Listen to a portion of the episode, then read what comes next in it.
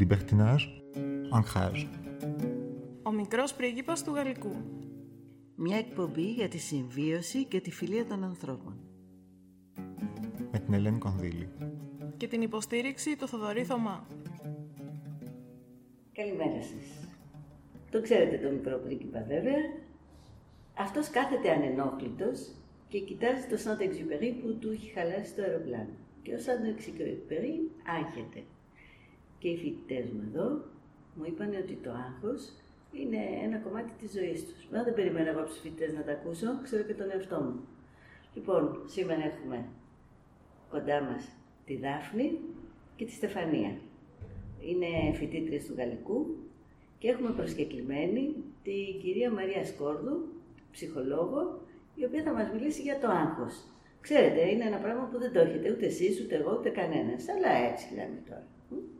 Οπότε ο λόγος ε, σε όλους. Ευχαριστούμε πάρα πολύ τη Μαρία που ήρθε κοντά μας. Εγώ ευχαριστώ για την πρόσκληση. Και... Έχω φέρει και εγώ μαζί μου το δικό μου άγχος. Εγώ αποφάσισα να το φέρω μαζί μου σήμερα. και εγώ εδώ που τα λέμε, το έχω στην τσέπη και ο μικρός πρίγκιπας που κάνει τον uh, σφυρίζει δεξιά και αριστερά και αυτός το έχει. Και τα παιδιά μοιάζουν με τον μικρό πρίγκιπα πάρα πολλές φορές. Και όλοι οι άνθρωποι. Οπότε δεν ξαναμιλάω. Καλησπέρα αρχικά. Καλησπέρα. Ε, βασικά θέλαμε να σας κάνουμε κάποιες ερωτήσεις και να χρησιμοποιήσουμε ως έναν οδηγό για όλους τους φοιτητές που μπορεί να αισθάνονται κάποια παρόμοια πράγματα. Ε, κάποιες γενικές ερωτήσεις που ίσως να νιώθουν και όλοι οι φοιτητές. Αρχικά για το άγχος, γιατί γίνεται συνήθως μία διάκριση για το δημιουργικό και παραγωγικό άγχος ε, ενάντια στο ψυχοφθόρο άγχος που μας κάνει κακό Δηλαδή, τι είναι αυτό ουσιαστικά, πώς μπορούμε όντως να χρησιμοποιήσουμε το άγχος δημιουργικά, υπάρχει κάτι τέτοιο; Αρχικά να πούμε ότι το άγχος είναι μια φυσιολογική διαδικασία του οργανισμού για να μπορέσει να αντιμετωπίσει μια απειλητική για αυτόν κατάσταση.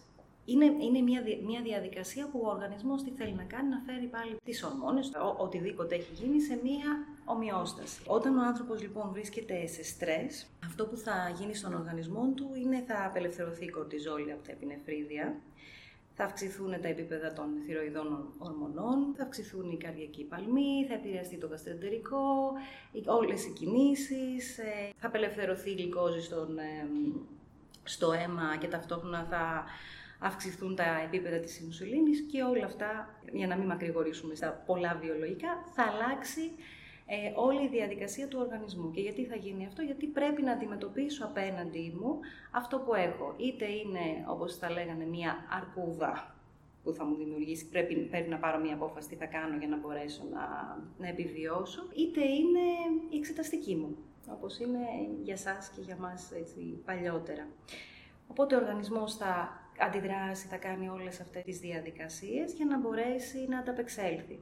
Αφού λοιπόν ανταπεξέλθει με κάποιον τρόπο, αυτό που χρειάζεται να κάνει μετά είναι να τα μειώσει πάλι και να έρθει σε μια φυσιολογική κατάσταση. Ας πούμε λοιπόν ότι το παραγωγικό άγχος θα ήταν ωραία, ξεκινάω, μπαίνω σε μια διαδικασία, οργανώνομαι, το αντιμετωπίζω, κάνω fight.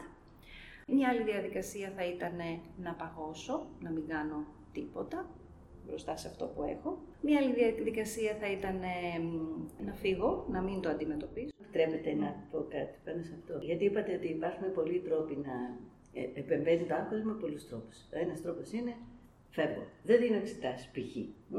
Ή έχω να κάνω μια ομιλία, δεν πάω. Ή οτιδήποτε. Το άλλο είναι ότι δουλεύω υπερβολικά. Το άλλο είναι το είπατε και δεν ξέρω πώς να το πω, αυτό που μου συμβαίνει εμένα. Τι ξέρω ότι πρέπει να μιλήσω την τάδε του μηνός. Αγχώνομαι τόσο πολύ που δεν κάνω τίποτα και περιμένω τις δύο προηγούμενες μέρες με ένα στρες φοβερό να κάνω ό,τι χρειάζεται. Αυτό πώς λέγεται; Τι είναι αυτό; Αποφυγή είναι, αποφεύγω, ε, αποφεύγω την, ε, τη διαδικασία. Φεύγω από τη διαδικασία μέχρι να αναγκάσω τον εαυτό μου να, να μπει, είναι αυτό που λέμε, ε, αυτοί που διαβάζουν τελευταία στιγμή. Οπότε πώς μπορούμε να χρησιμοποιήσουμε το άγχος προς όφελός μας και ταυτόχρονα ίσως να βοηθήσουμε κάποιους φίλους ή συμφοιτητές με τη διαχείριση αυτού του άγχους που μπορεί να νιώθουν; Καταρχάς πρέπει να δούμε ο καθένας μας ποια είναι η διαδικασία του. Είναι αυτό που λέμε να έχουμε επίγνωση. Τι μου συμβαίνει εμένα; έρχεται η πρώτη εξεταστική. Έχω μπει στο πανεπιστήμιο και έρχεται η πρώτη εξεταστική. Τι χρειάζομαι, Δηλαδή να δω εγώ τι χρειάζομαι κάθε φορά. Χρειάζομαι, είμαι άνθρωπος που χρειάζομαι ένα προγραμματισμό, πρέπει να ε, χρειάζομαι κάποιον άλλον να διαβάσει μαζί μου, χρειάζομαι παρέα, χρειάζομαι να είμαι μόνη μου, πρέπει να μ' αρέσει να διαβάζω τη νύχτα, μ' αρέσει να διαβάζω τη μέρα, δηλαδή να φτιάξω ένα πρόγραμμα το οποίο θα ταιριάζει σε μένα.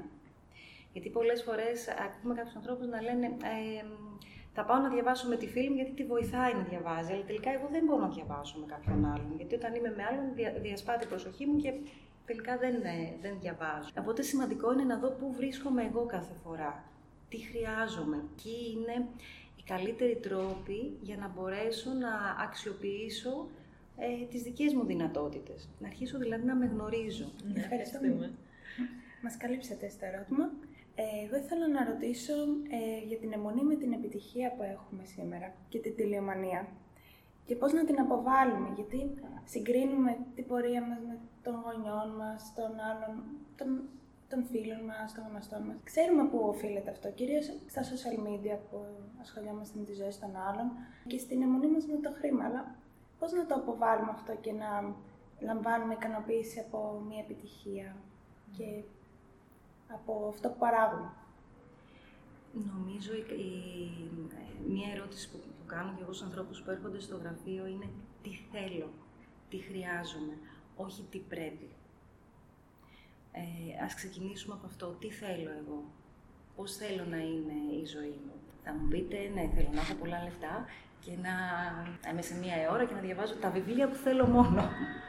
Κάπως Αυτό δεν γίνεται. Αλλά ε, όταν αρχίζω και χάνω την πορεία μου, θα το καταλάβω γιατί θα αρχίσω να έχω. θα, θα, είναι πολύ, θα είμαι πάρα πολύ αναστατωμένη. Δεν θα παίρνω ικανοποίηση από τίποτα. Εκεί λοιπόν πάλι πρέπει να γυρίσω σε μένα.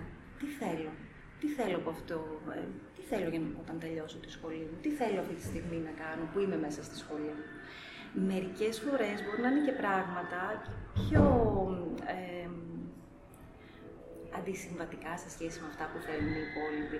Αλλά αν αρχίσω να ικανοποιώ τις ανάγκες μου πραγματικά, τότε θα μπορέσω να ικανοποιήσω και τα πρέπει για να τελειώσω κάποια στιγμή τη σχολή. Αλλά πρέπει να πρέπει, είναι το μόνο πρέπει που λέω πάντα, να δω τι θέλω. Τι θέλω εγώ. Να ρωτήσω εγώ κάτι άσχετο. Γιατί νομίζω ότι το έχω και εγώ βιώσει, αλλά το βλέπω να το βιώνουν και παιδιά ε, στις σχέσεις με το άλλο φίλο ή με το ίδιο φίλο, με, στις, ε, στις σχέσεις που έχουν τα παιδιά. Πολλές φορές και εκεί η εικόνα είναι ένα ζήτημα άγχους. έβλεπα και μια διαφήμιση αυτό το καιρό στη στάση των λεωφορείων, ότι το 10, δεν ξέρω πόσο της 100 των κοριτσιών, ε, και ένα μεγάλο ποσοστό, ε, βάζει φίλτρο στη, στη, στη selfie που κάνει. Που σημαίνει ότι ο καθένας έχει ένα άγχος για τον ίδιο τον εαυτό απέναντι στον άλλον. Τι μας λέει η κυρία Σκόντου γι' αυτό; Αυτό είναι, ε, είναι το άγχος των, ε, των μέσων κοινωνικής δικτύωσης.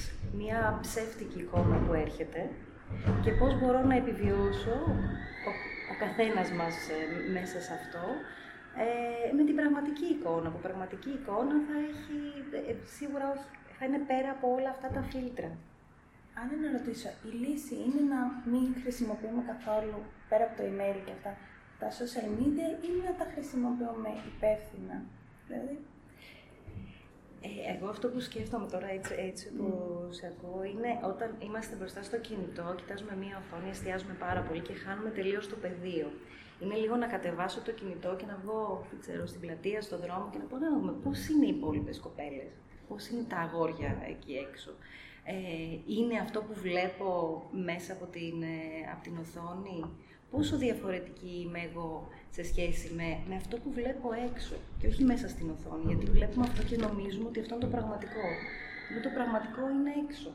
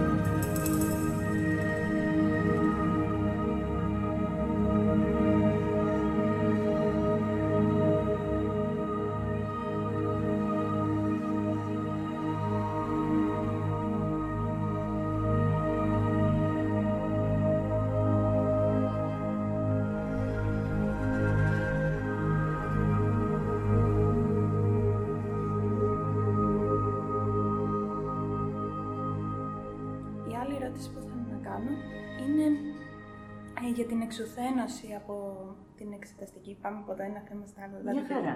Ωραία. Ε, και πώς να διαχειριζόμαστε καλύτερα το χρόνο μας. Ε, γιατί το μεγαλύτερο άγχος είναι ο χρόνος, ότι φεύγει ο χρόνος και δεν προλαβαίνουμε να τα κάνουμε όλα. Τι γνώμη έχετε γι' αυτό;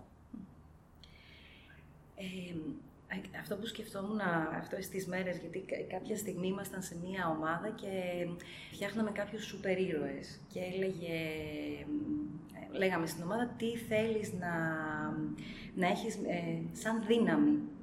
Και σκέφτηκα ότι εγώ θέλω να έχω τη δύναμη του, της επίλυσης προβλημάτων. Αυτή την δύναμη θα ήθελα να έχω. Γιατί η κοινωνία μας και ο τρόπος που ζούμε, κάθε μέρα από τη στιγμή που θα, θα βγούμε από την πόρτα είναι πώς να λύσω ένα πρόβλημα. Εγώ πάλι θα, θα έλεγα το ένα είναι να γυρίσω σε μένα ποιος είναι ο καλύτερος τρόπος που εμένα θα με βοηθούσε να περάσω μια εξεταστική, να, να λύσω ένα πρόβλημα. Ποια είναι τα εργαλεία μου. Γι' αυτό θα ξαναγυρίσω ότι πρέπει να με γνωρίσω πέρα από αυτό που μπορεί να μου έχουν δώσει, να λένε οι γονείς μου ότι «Α, εσύ είσαι έτσι, είμαι έτσι» ή αυτό που λένε οι φίλες μου «Εσύ είσαι έτσι». Ποια είμαι λοιπόν εγώ. Εγώ λοιπόν χρειάζομαι πολύ χρόνο για να διαβάσω, άρα δεν θα ξεκινήσω πριν την εξεταστική. Ε, μπορεί να δηλώσω περισσότερα μαθήματα σε μια εξεταστική που δεν θα τα δώσω, να έχω τα βιβλία για να μπορώ να διαβάσω όλη τη χρονιά. Κάτι που έκανα εγώ όταν ήμουν φοιτήτρια. Άρα λοιπόν χρειάζομαι πολύ χρόνο και θα φτιάξω ένα πρόγραμμα από την αρχή του εξαμήνου μέχρι το τέλος. Αλλά μπορεί κάποιος άλλος να είναι διαφορετικός από μένα και να μπορέσει να διαβάσει στο τέλος και να, είναι, κα- να, να αποδώσει καλύτερα γιατί ξεχνάει και είναι, έχει μια φωτογραφική μνήμη, οπότε δύο μέρες πριν τις εξετάσεις του φτάνει. Ε, νομίζω λίγο ο καθένας να, να μείνει και να παρατηρήσει τι είναι αυτό που θα τον βοηθήσει. Ε, με ένας προγραμματισμός. Δηλαδή με τα παιδιά που δίνουν πανελλήνιες τώρα και είχαμε ξεκινήσει πέρυσι να δουλεύουμε το δικό τους άγχος, λέγαμε έλα να δούμε τι σε βοηθάει εσένα, ποιος ήταν ο προγραμματισμός. Εγώ διαβάζω καλύτερα το βράδυ. Οκ, διάβασε το βράδυ, αλλά πρέπει το πρωί να βρεις έναν τρόπο να κοιμηθείς. Ή διαβάζεις το πρωί. Πρέπει το βράδυ να κοιμηθείς. Δεν, δεν, μπο- δεν γίνεται να είσαι με το κινητό και να βλέπεις σειρές. Πρέπει να βάλει να πεις ότι δεν ξέρω, 11 η ώρα θα κλείσει. Είναι θυσίες που κάνουμε, αλλά ε, για να γυρίσω και στην ερώτηση που λέγαμε πριν για το τελικά πώς χάνουν το, οι φοιτητές το κίνητρο να σπουδάσουν και να τελειώσουν τη σχολή τους, είναι γιατί το κάνω αυτό τώρα; Τι θέλω να πετύχω; Ποια είναι η ικανοποίηση που παίρνω τελικά και να μπορέσω να την πάρω όταν ε, τελειώσει όλο αυτό; Άρα να έχουμε στο μυαλό μας, ας πούμε, το μεταπτυχιακό που θέλουμε, τη δουλειά που θέλουμε ως κίνητρο. Επειδή χάνουμε καμιά φορά ε, το χρόνο στις σπουδές στο πανεπιστήμιο, επειδή μας λένε «Ε, μπορείτε να τελειώσετε και στα 6 χρόνια». Έχουμε μια ελευθερία, άρα για να τη διαχειριζόμαστε καλύτερα να έχουμε στο μυαλό μας το στόχο, το... Ένα είναι το στόχο και αυτό που έχουμε χάσει είναι την ευχαρίστηση. Αυτό. Αυτό γιατί μπαίνοντας και εγώ στο πανεπιστήμιο έλεγα: Ωραία, τελείωσα τη μία σχολή, πήγα στη δεύτερη, τελείωσα την τρίτη, έκανα διάφορα σεμινάρια. Και μετά τι γίνεται; Πού είναι η ευχαρίστηση από αυτή τη διαδικασία, δηλαδή αν, αν γυρίσεις πίσω, τι θα ήθελες να θυμάσαι; Ε, ότι πήρες από αυτό το πανεπιστήμιο. Ποιοι ήταν αυτοί οι άνθρωποι που σε ξεβοήθησαν, σε, σε κινητοποίησαν. Σε ενέπνευσαν. Σε ενέπνευσαν. Ε, ποια ήταν η καλύτερη ε, ομιλία που άκουσες; Ποια ήταν η Οπότε- καλύτερη εργασία που έκανες; Οπότε ουσιαστικά αυτό που μας λέτε ως κίνητρο για αυτή την ακαδημαϊκή απόγνωση που μας πιάνει καμιά φορά και την αποθάρρυνση είναι να βρούμε κάποιο στόχο, το τι θέλουμε να επιτύχουμε μέσω αυτού. και την ευχαρίστηση στο παρόν. Οκ, αυτό το μάθημα δεν μ' αρέσει, με δυσκολεύει η επαφή μου με τον καθηγητή, α, όλα τα δύσκολα. Ωραία. Τι μπορώ να πάρω από αυτό; Μπορεί να είναι το μέσο για να πάρω ένα επόμενο μάθημα ή το μέσο για να πάρω το πτυχίο μου. Δηλαδή, Να ξεφορτωθώ, συγγνώμη που επεμβαίνω. Ε, άμα δεν σ' αρέσει ένα μάθημα, τότε πρέπει να το διαβάσεις για να το ξεφορτωθείς. Πολύ Ναι. απλά. Και να επιμείνεις σε ένα άλλο μάθημα το οποίο το αγαπάς πιο πολύ. Αλλά εκείνο που δεν το αγαπάς, ξεφορτώσ' το. Μια, πιστεύω ότι είναι μια ηλίθια αλλά καλή μέθοδος. για να, να μένει το κυριότερο πράγμα που έχουμε στη ζωή μας είναι να μένει μια κάποια, αυτό που, που είπε η Μαρία Σκόρδου, η ευχαρίστηση.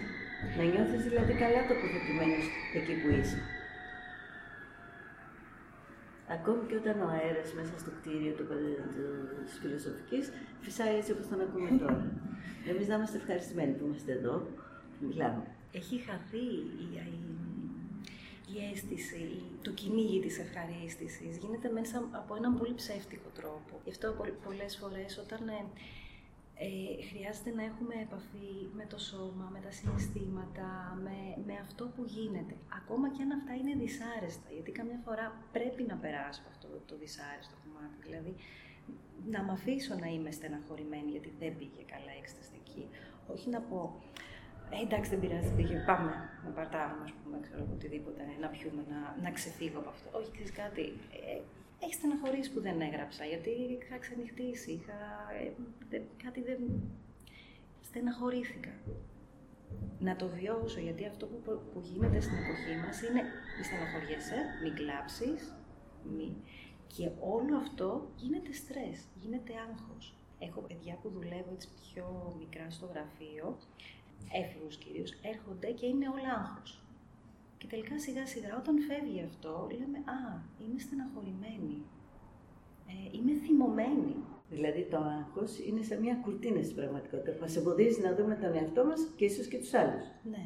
Είναι μια κουρτίνα που έχει μέσα τις αρνητικές πεπιθήσεις, αυτό ότι δεν είμαι τέλεια, για να πρέπει να είμαι τέλεια. Δεν είμαι σαν και αυτό που θέλει η μαμά και ο μπαμπάς, ναι. Ε, δεν είμαι ικανή, είμαι λάθος. Είναι αρνητικές πεπιθήσεις που έχουν μπει, τις έχουμε καταπιεί αμάσιτες, όπως λέω εγώ, και έρχονται και κρύβονται μέσα σε, σε όλα τα πράγματα που συμβαίνουν. Οπότε είναι πολύ σημαντικό να δούμε καθημερινά τι λέμε πιο συχνά. Δεν θα τα καταφέρω ή το έκανα λάθος πάλι. Όλα αυτά είναι, είναι αυτά που μας έχουν πυροδοτήσει απ' έξω με κά, κάτι μας πυροδοτεί απ' έξω, έχετε αρνητική πεποίθηση, γίνεται άγχος και μετά δεν μπορούμε να, δεν μπορούμε να προχωρήσουμε, χάνουμε την ευχαρίστησή μας για να προχωρήσω στη σχολή. Οπότε, όπως είπε και πριν η Στεφανία, πώς μπορούμε όντως να βρούμε ποιοι είμαστε, τι θέλουμε, τι μας αρέσει, ποιος είναι και ο στόχος μας στο μέλλον, αλλά και τι μας αρέσει αυτή τη στιγμή, αυτή η ευχαρίστηση που λέγατε που πρέπει να παίρνουμε μέσα από όλα αυτά που κάνουμε. Και τώρα και στο μέλλον πώς θα μας βοηθήσουν. Πώς μπορούμε να βρούμε τον εαυτό μας; Μέσω της ψυχανάλυσης, μέσω κάποιης προσωπικής έρευνας; Εγώ αυτό που σκέφτομαι έτσι όπως σε ακούω είναι αρχικά μέσω των αισθήσεων. Γιατί έχουμε χάσει την επαφή με τις αισθήσεις. Δηλαδή, τι είναι αυτό που βλέπω και μου αρέσει αυτή τη στιγμή στο περιβάλλον; Τι είναι αυτό που ακούω και μου αρέσει; Τι είναι αυτό που αγγίζω και μου αρέσει; Έχουμε χάσει αυτή την επαφή. Γιατί έρχεται ότι, ε, από την εικόνα ότι θα πρέπει να μου αρέσει αυτό. Πρέπει να μου αρέσει αυτή η εικόνα που έχει η διαφήμιση. Μου αρέσει όμως πραγματικά. Ε, γιατί βομβαρδιζόμαστε από πληροφορίες, εικόνες, ότι αυτά είναι που πρέπει να μας αρέσουν. Άρα λοιπόν πρώτα θα πρέπει να γυρίσω πίσω στις αισθήσεις μου για να δω τι μου αρέσει. Και μετά θα πάω στο ότι από αυτά που μου αρέσουν, τι θέλω κιόλας. Τι χρειάζομαι, ποια είναι η ανάγκη που θέλω να ικανοποιήσω εκεί. Αφού λοιπόν αρχίζω να, να παρατηρώ τι μου αρέσει και τι δεν μου αρέσει μέσω των αισθήσεων, εάν δεν μπορώ να τα καταφέρω μόνος μου, μπορώ να απευθυνθώ, να πάω στη διαδικασία της θεραπείας, όταν πλέον δηλαδή, τα πράγματα γίνουν πολύ δύσκολα ή τέλος πάντων γίνουν δύσκολα. Τι είναι, τι, ποια είναι η διαδικασία της θεραπείας; Κάποιος άλλος θα έρθει και θα μου καθερευτήσει αυτό που λέω, αυτό που μου αρέσει, κατά κάποιο τρόπο. Ουσιαστικά αυτή είναι η διαδικασία της θεραπείας. Έρχεται κάποιος και μου καθρεφτίζει αυτό που βλέπει σε μένα, που για κάποιο λόγο έχει διαστρεβλωθεί, έχει χαθεί από όλες τις πληροφορίες και από το άγχος, από αυτό που έχει δημιουργηθεί μέσα μου. Οπότε θα βγάλω το, την κουρτίνα που λέγαμε πριν, θα αρχίσω να έχω επαφή με το συνέστημά μου για να μπορέσω να ανταπεξέλθω και να έρθω να επιλύσω μια, την κατάσταση που έχω και να προχωρήσω.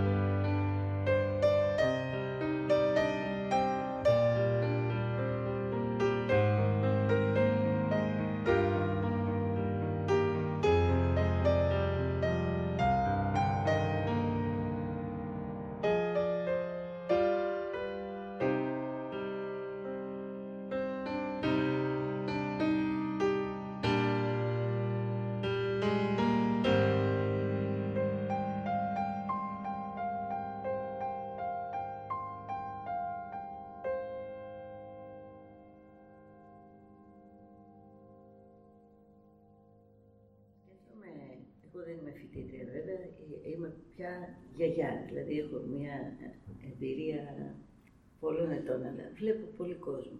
Και βλέπω πολλές φορές ότι ιδίως δεν ξέρω τόσο πολύ για τα αγόρια, πιστεύω και τα αγόρια σε άλλους τομείς. Και τα αγόρια κουβαλάνε άλλες εικόνες με τις οποίες δεν μπορούν να ανταποκριθούν στη δική τους πραγματικότητα και τα κορίτσια το ίδιο. Και στα κορίτσια βλέπω και, και κάτι που, που και που με ανησυχεί, αλλά νομίζω ότι το βλέπουμε και ακόμη και στα μύτια, στι εφημερίδες, σε άρθρα στα γαλλικά. Αυτά τα άρθρα τα λένε σιόζ εκχαζέ, δηλαδή τυχαία γεγονότα. Σε πόσα τυχαία γεγονότα είναι που κάποιος, μία κοπέλα της λέει, Τι χοντρή είσαι. Αυτό το τι χοντρή είσαι μπορεί να είναι κάτι που η άλλη θα το κουβαλάει μια ζωή. Πάχυνα. Ε, ένα άγχος που στο φορτώνει κάποιος, γιατί ίσως αυτός ο ίδιος έχει το δικό του άγχος και στο πετάει στη μούρη εσένα πιστεύοντα ότι θα ελευθερωθεί, αλλά δεν ελευθερώνει ούτε αυτός. Γιατί δεν είναι ευτυχισμένο. Κάποιος που μιλάει έτσι σε ένα κορίτσι δεν είναι ευτυχισμένος ο ίδιος, κάνω λάθος. Ε.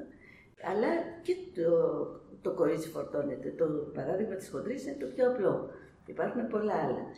Και μία και είμαι γυναίκα κι εγώ, εισπράττω αυτού του τύπου, ακόμη και στα, και στα διανοητικά πράγματα κάποιος, ε, το ανδρικό φύλλο πολλές φορές θεωρεί ότι ξέρει καλύτερα να οριοθετεί το χώρο, ξέρει καλύτερα να, να προχωράει, ξέρει καλύτερα να είναι το άλλο, πράγματα τα οποία είναι πολύ μακριά από την πραγματικότητα. Όμως ε, για μένα και το κάθε εμένα μας επηρεάζει και μας αγχώνει. Πως τελικά τι θα γίνει, θα μου το ξαναπεί αυτό, ανταποκριθήκα, και αυτό το άγχος το θεωρώ θανατηφόρο. Αυτό έχει να κάνει με τον τρόπο που έχουμε μεγαλώσει. Γιατί έχουμε μεγαλώσει, οι περισσότεροι μάλλον έχουμε μεγαλώσει, με μια διαδικασία υπόγειας κριτικής. Όχι ακριβώς ε, δεν είσαι καλό παιδί, αλλά κοίτα να δεις, πρέπει να είσαι έτσι και έτσι και έτσι για να. Και κάθε φορά. Οπότε χάνεται ε, αυτό που λέμε η αυτοπεποίθηση, ότι αυτό που είμαι είναι εντάξει, είναι αρκετό. Έτσι, όσο λιγότερα εφόδια έχουμε το ότι αυτό είναι εντάξει, είναι αρκετό, ο καθένας μπορεί να έρθει να μας κουνήσει από τη θέση μας. Ακόμα και με μία... δεν σου πάει αυτό. Που μπορεί να είναι κάτι που το έχω διαλέξει, που έχω χάρηκα πολύ που το αγόρασα. Και γιατί, με, με παχαίνει, ας πούμε, ή τι, τι γίνεται. Και αρχίζουμε και ζούμε μετά για τους άλλους ή μόνο για τον τρόπο που μας βλέπουν οι άλλοι. Δηλαδή, πολλές φορές ε, λέμε αυτό, τώρα θα πάω εκεί, τι να φορέσω, όχι για μένα, αλλά για το πώς θα με δουν οι άλλοι, τι να, ε, πώς να είμαι μέσα από τους άλλους. Αυτό μου θυμίζει και μια συζήτηση που είχε μια φίλη με το γιο της πήγαινε ο γιος να δώσει εξετάσεις, μα να κάνει ένα interview για να μπει σε ένα σχολείο. Ήταν έφηβος. Και τη ρωτούσε τη μητέρα πώς πρέπει να χαμογελάει, μέχρι σε ποιο σημείο πρέπει να ανοίγει το στόμα του. Mm. Και στενεχωριόμαι γιατί έλεγα αυτό το παιδί τελικά απαγορεύει στον εαυτό του να χαμογελάσει φυσικά, αλλά πρέπει να έχει το μέτρο. Μέχρι εκεί γελάνε. Ναι, γιατί δεν ξέρω, περιμένω ο άλλος να μου δώσει, δεν, δεν μου έχουν δείξει εμπιστοσύνη ότι αυτό που είμαι είναι εντάξει, είναι αρκετό. Γι' αυτό χρειάζεται πολλές φορές και από μικρά, στα μικρά παιδιά είναι λίγο να, να τους αφήνουμε ελεύθερους, φροντίζοντας να μην είναι σε κίνδυνο, δίνοντάς του πρωτοβουλίες και τα χαρακτηριστικά που έχει κάθε παιδί να τα ε, φορτίζουμε θετικά όχι πρέπει να είσαι σαν τον αδερφό σου ή πρέπει να είσαι, κοίτα να δεις τι βαθμούς, ας πούμε, πήρε η κόρη της τάδε, εσύ δεν, δεν είχες ε, αλφα σε όλα, γιατί ξεκινάει από μια ηλικία που ούτε καν ξέρουν τα παιδιά γιατί παίρνω α, γιατί παίρνω β. Αλλά όταν ξεκινήσω από εκεί ότι να είσαι καλή μαθήτρια, φτάνω στο πανεπιστήμιο και αναρωτιέμαι γιατί μπήκα σε αυτή τη σχολή, τι έγινε να γράψω, ξέρω εγώ, 6. Όχι, θα πρέπει να γράφω 9 πάντα ή 10. Χωρίς όμως να ξέρω γιατί πρέπει να είμαι καλή μαθήτρια. Καμία ευχαρίστηση εδώ. Έχουμε ανάγκη να ακούμε και τον μπράβο το άλλο, την επιβεβαίωση. Απλώς πρέπει να την ακούμε από μια σταθερή παρέα. Γιατί εάν κινούμαστε στη ζωή και αλλάζουμε συνεχώς φίλους, παρέες, ναι, μην κερδίζουμε εμπειρίες, αλλά έχουμε ανάγκη αυτή την αίσθηση μιας δεύτερης οικογένειας.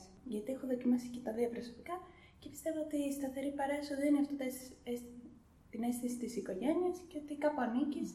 Και άρα αν μου πει κάτι κακό άλλος, ε, θα είναι από την καρδιά του και όχι από ηρωνία. Οπότε χρειαζόμαστε, ίσως λέει η Στεφανία, μ- μια σταθερή πηγή επιβεβαίωσης κάπως λίγο. Ναι, σε συνδυασμό με τη δικιά μας. Εγώ θα έλεγα ότι ξέρεις για σένα ότι αυτό είναι. Βέβαια. Το, α- αυτό δουλεύει για σένα. Και θα έλεγα και όσον αφορά το ε, πηγή επιβεβαίωσης, μήπως καταφέρουμε με έναν τρόπο να γίνουμε εμείς. Να γίνει η δική μας πηξίδα, ότι δεν μου αρέσει αυτό το φαγητό. Ε, να πάμε τώρα στην, ε, σε αυτό, ότι αυτό το φαγητό δεν μου αρέσει και δεν θα το φάω. Ε, γιατί είναι μια άλλη διαδικασία που επίσης μου κόβει το φαγητό. Και τελικά τρώμε πολλά πράγματα στο τέλος που δεν μας αρέσουν. Να ξέρω να με επιβεβαιώσω με έναν τρόπο. Δηλαδή το άγχος προκύπτει πολλές φορές από το γεγονός ότι δεν αποδέχομαι τον εαυτό μου. Και περιμένω τους άλλους να με αποδεχτούν, οι άλλοι ε, μπορεί να μην με αποδέχονται με τον τρόπο που θα ήθελα να με αποδεχτούν ή μπορεί να μην έχουν ιδέα τι χρειάζομαι. Και πολλές φορές και, και οι φίλοι, γιατί έχουν κουβαλώνει και τα δικά τους κομμάτια. Δηλαδή αυτό που λες ότι έλα να διαβάσουμε μαζί με να με βοηθάει, εσένα δεν σε βοηθάει. Μα γιατί δεν σε βοηθάει, έλα θα δεις θα είναι καλά, αλλά τελικά δεν είναι. Οπότε έχει σημασία να πω ότι τι θέλω. Θέλω να διαβάζω μόνη μου. Θα με αποδεχτεί η παρέα ή πρέπει μετά η πίεση κοινωνική να, να κάνω, να πάω μαζί τους και τελικά εγώ να αποτύχω στις εξετάσεις, γιατί δεν είναι ο τρόπος. Για που μιλάμε για εξετάσεις, αλλά γι' αυτό έχει να κάνει με όλα τα πράγματα. Εμένα δεν μ' αρέσει αυτός ο τρόπος διασκέδασης, αλλά θα μπω στη διαδικασία να πάω με την παρέα, γιατί θα τη χάσω την παρέα αυτή. Και να κάνω και πράγματα που δεν θέλω, γιατί θα, θα μείνω μόνη μου. Ή φοβάμαι ότι θα μείνω. Άρα πρέπει να αναζητούμε κιόλας και να ψάχνουμε να βρούμε σε ποια παρέα ταιριάζουμε, ώστε να μην αλλάξουμε για τους άλλους. Ας πούμε, σε κάποιον αρέσουν οι συναυλίες, σε κάποιον ε, να βγαίνουν το βράδυ σε μπαρ. Πρέπει να βρεις πού ανήκεις, όχι να αλλάζεις για τους άλλους, να καταπιέζεις τα θέλω σου. Ή αν τελικά αποφασίσεις να κάνεις κάποιους συμβιβασμούς για την παρέα, να αξίζει για σένα. Να πεις, οκ, εγώ θα έρθω στη συναυλία που δεν μου αρέσει αυτό το γκρουπάκι, αλλά ξέρω ότι οι φίλοι μου θα είναι και αύριο μαζί μου που θα πάμε σε κάτι άλλο. Να ξέρω ότι θα πάρω, θα, θα στηρίξει ο ένας τον άλλον, θα είναι εντάξει. Θα πάω εκεί και δεν θα νιώθω άσχημα φεύγοντας, γιατί αυτό έχει σημασία. Που να βαρεθώ, γιατί η μουσική δεν είναι του γούστου μου αυτή, αλλά δεν θα νιώθω άσχημα, γιατί η παρέα μπορεί να με κάνει να νιώθω άσχημα. Θα σχολιάσουν τα ρούχα μου, θα σχολιάσουν ε, με έναν τρόπο που τελικά θα, θα δει ότι θα πω. Δεν είναι καλά. Δεν νιώθω όμορφα. Και να αποδεχτώ αυτό το βαθύ συνέστημα νομίζω ότι είναι ένα σπουδαίο πράγμα. Να αποδεχτώ τι τελικά δέχομαι από τον εαυτό μου και τι θα ήθελα να μου δώσουν οι άλλοι γιατί στην ουσία δεν το πιστεύω ότι το έχω. Μιλάω και βέβαια ο καθένας μας μιλάει από τις εμπειρίες του, έτσι δεν είναι. Πιστεύω ότι πολλές φορές το άγχος μας προέρχεται από το ότι δεν πιστεύουμε στον εαυτό μας. Αλλά και να πιστέψουμε στον εαυτό μας, δεν πιστεύουμε ότι είμαι εγώ Spider-Man. Όπω ο εγγονό μου θεωρεί ότι είναι Spider-Man. Βλέπει, θα πηδήξει, αλλά γιατί θα μπορεί να κάνει έτσι και να στείλει ένα ληστό απέναντι και να περάσει. Εγώ δεν, δεν πιστεύω ότι είμαι ο Spider-Man, δεν έχω αυτή την ικανότητα. Άρα πολλές φορές. Ε, επειδή δεν έχω super duper ικανότητες, θεωρώ ότι ο άλλος πρέπει να με βλέπει έτσι ψέματα για να, για να ησυχάζω εγώ. Αλλά μέσα μου δεν ησυχάζω, γεμίζω φουρτούνες. Και το άγχος γίνεται πολύ βαθύτερο. Άρα η αποδοχή του εαυτού είναι η μεγαλύτερη θεραπεία. Να μπορούσαμε να, καθένας μας να αποδεχτεί ότι τόσο είμαι το παιδάκι, δεν είμαι παραπάνω. Αλλά και τόσο που είμαι, αξίζω. Ε, α- όσον αφορά το κομμάτι της αποδοχής που συζητάμε, ε, έχει να κάνει πάρα πολύ, ακόμα και αν πρέπει να αποδεκτώ ότι το άγχος, και εδώ είναι λίγο, ερχόμαστε στο παραγωγικό άγχος, ότι το άγχος είμαι, είμαι εγώ, είναι ένα δικό μου κομμάτι. Το να μην το πολεμάω συνέχεια, ότι δεν πρέπει να είμαι αγχωμένη, δεν πρέπει να, δεν πρέπει να αγχώνομαι. Εγώ σήμερα εδώ ήρθα με το άγχος μου, γιατί το έχω, είναι, είναι ένα πολύ γνωστό κομμάτι του εαυτού μου. Και κάποια στιγμή σε μια κοπέλα στο γραφείο έτσι είχαμε, είχαμε περάσει κάποιες συνεδρίες, είχε πάει πάρα πολύ καλά όσον αφορά τη διαχείριση του άγχους και μου είπε ε, στο τέλος, μου λέει, αγχώθηκα και λίγο με αυτό που έκανα. Και της λέω, αν δεν αγχωνόσουν, δεν θα ήσουν εσύ. Δηλαδή δεν μπορούμε να το να πούμε ότι τελείωσε, δεν, δεν θα έχω αυτή την, την πηγή, ότι πριν ξεκινήσω κάπου θα τρέμουν λίγο τα χέρια μου, θα νιώθω έτσι εφήδρωση, έτσι θα, θα νιώθω κάπως. Αλλά ξέρω ότι είναι δικό μου κομμάτι, το ξέρω ότι είναι εδώ, μαζί μου. Είναι φίλος, παλιός. Θα ήθελα μόνο να συμπληρώσω ότι καμιά φορά το άγχος αυτό είναι και ενθουσιασμός. Δεν είναι πάντα, όχ, όλα τελείωσαν αδιέξοδο. Είναι ωραίο γιατί το νιώθουμε και με καινούργιες εμπειρίες. Να τώρα ήρθαμε πρώτη φορά εδώ. Δεν πρέπει να το αποβάλουμε, αλλιώς έχουμε μετά την απάθεια και είμαστε ανέστητοι.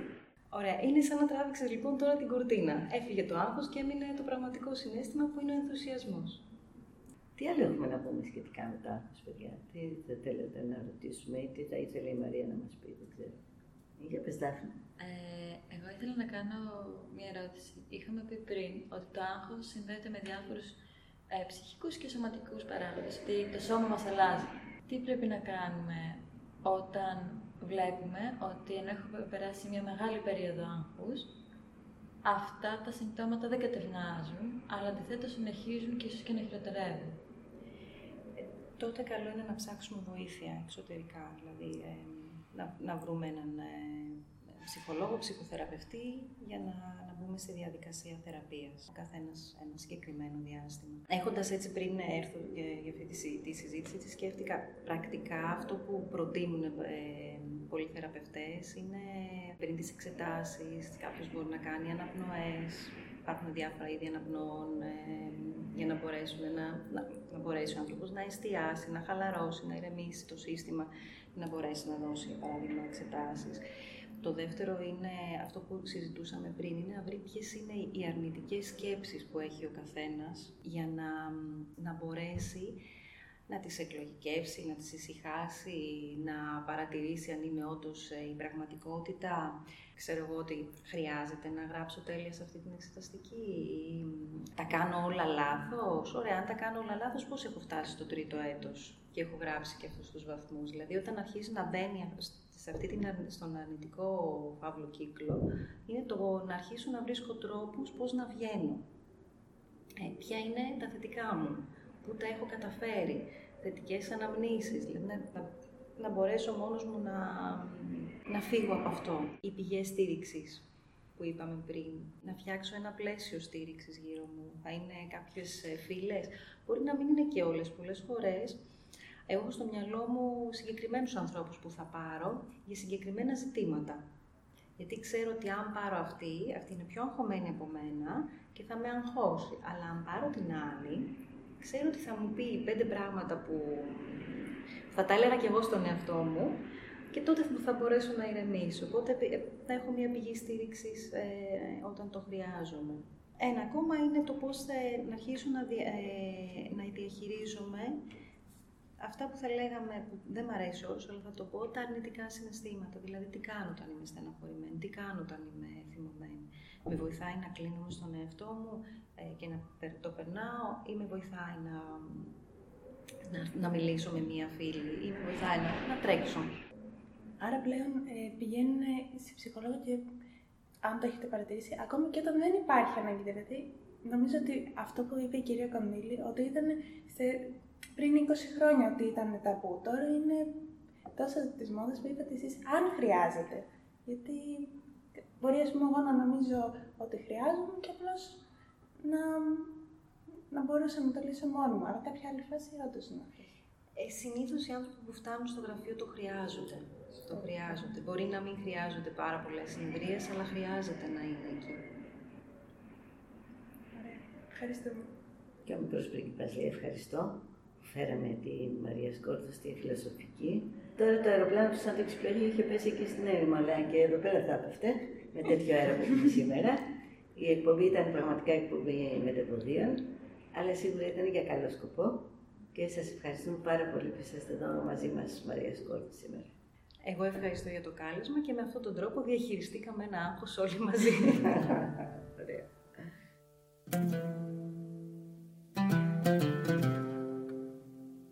Θα μπορούσαμε να κλείσουμε την σημερινή επαφή μας με ένα παραμύθι που το λέω κάθε χρονιά και το ξέρουν όλοι οι φοιτητές, αλλά ας το πω και στο διαδίκτυο. ότι μια φορά ο Χαλίφης πέρασε από ένα, μια πόλη, κάποιους δρόμους, είδε μπροστά του ένα δόλιο τύπο που καθόταν εκεί και του λέει «Εσύ θα ανοίξεις σχολείο». Ο άνθρωπος δεν μπορούσε να αντιμιλήσει το Χαλίφη, αλλά γράμματα δεν ήξερε. Ε, δεν μπορούσε να του πει ότι λάθος επιλέξατε, δεν ξέρω τι μου γίνεται. Ε, τι να κάνει, άνοιξε την πόρτα του σπιτιού του, έβαλε το σαρίκι του, το έκανε λίγο πιο ψηλό γιατί όσο πιο ψηλό είναι το σαρίκι τόσο πιο σοφός φαίνεται ο άνθρωπος και κάθισε εκεί απ' έξω και κάνει προσευχές στον Αλάχ να μην πατήσει άνθρωπος και να μην μπει στη, μέσα στην ανοιχτή πόρτα. Να όμως που φαίνεται ο Αλάχ δεν άκουγε εκείνη την ώρα και άρχισαν ένα-δυο άνθρωποι είδαν ανοιχτή πόρτα, είδαν αυτό να παίξω με το σηκωμένο σαρίκι Μπήκανε μέσα. Ο υποτιθέμενος δάσκαλος όμως δεν έμπαινε γιατί δεν είχε τι να πει. Περιμέναν αυτοί, άρχισαν να κουβεντιάζουν μεταξύ τους. Α, ο άλλος μίλαγε από εδώ, έβαζε μια ερώτηση, άλλος απαντούσε από εκεί. Άρχισε να γίνεται μια κουβέντα. Τους είδε έτσι τέλος πάντων, μπήκε και αυτός μέσα, αλλά και πάλι τι να πει. Πέρασε αυτή η πρώτη μέρα και όταν πια πέρασε η μέρα χωρίς να μιλήσει καθόλου ο δάσκαλος, είπε ουφ, φύγανε. Φαντάζομαι ότι δόξα τω Θεώ δεν θα ξανάρθουν. Διότι είδαν ότι δεν ξέρω τι να τους πω και τέλειωσε. Φεύγει την άλλη μέρα ξανάρθανε. Αλλά την άλλη μέρα ήταν όλοι πιο ευχαριστημένοι και ο δάσκαλος μεν, γιατί που και που επενέβαινε. Γιατί κάτι λέγανε οι μαθητές, κάτι ρώταγε ένας, κάτι απαντούσε άλλος και πάλι. Πέρασε έτσι καιρός και ο Χαλίφης θυμήθηκε ότι είχε φτιάξει ένα σχολείο και αποφάσισε να πάει να δει. Ξαφνικά ο δόλιος ο δάσκαλος ακούει ποδοβαλιτά, άλογα, τον κόσμο να τρέχει, καταλαβαίνει ότι έρχεται μια συνοδεία και αμέσως σκέφτεται ότι αυτή η συνοδεία είναι για αυτόν το εκτελεστικό απόσπασμα. Θα δει ο Χαλίφης ότι δεν ξέρει γράμματα, θα του ρωτήσει πώς το έκανες αυτό, θα τον αποκεφαλίσει, τι άλλο. Βρίσκεται λοιπόν σε πολύ δύσκολη θέση, φτάνει όντως ο Χαλίφης με τη συνοδεία του και μπαίνει μέσα στην αίθουσα. Τα παιδιά αφού πρώτα πανικοβάλλονται μετά δεν βλέπουν και μεγάλη διαφορά και το μάθημα εξελίσσεται όπως εξελίσσεται πάντα. Ερωτήσεις, απαντήσεις, σχόλια. Όταν τελειώνει η μέρα ο δάσκαλος έχει βάλει το κεφάλι του μέσα στους ώμους του και περιμένει την ετοιμιγορία. Και η ετοιμιγορία έρχεται. Ο Χαλίφης διατάσσει τους υπηρέτες του να υψώσουν το σαρίκι του ακόμη πιο ψηλά και να γράψουν έξω από την πόρτα εκείνη που ήταν απλώς ανοιχτή τη λέξη μάντρασα, σχολείο, εδώ είναι σχολείο. Γιατί δεν υπάρχει καλύτερο σχολείο από αυτό που ο καθηγητής δεν ξέρει τίποτα. Γιατί άμα δεν ξέρει τίποτα ο καθηγητής, ο μαθητής ψάχνει. Και δεν υπάρχει πιο ζωντανή γνώση από το να ξέρεις ότι δεν ξέρεις τίποτα.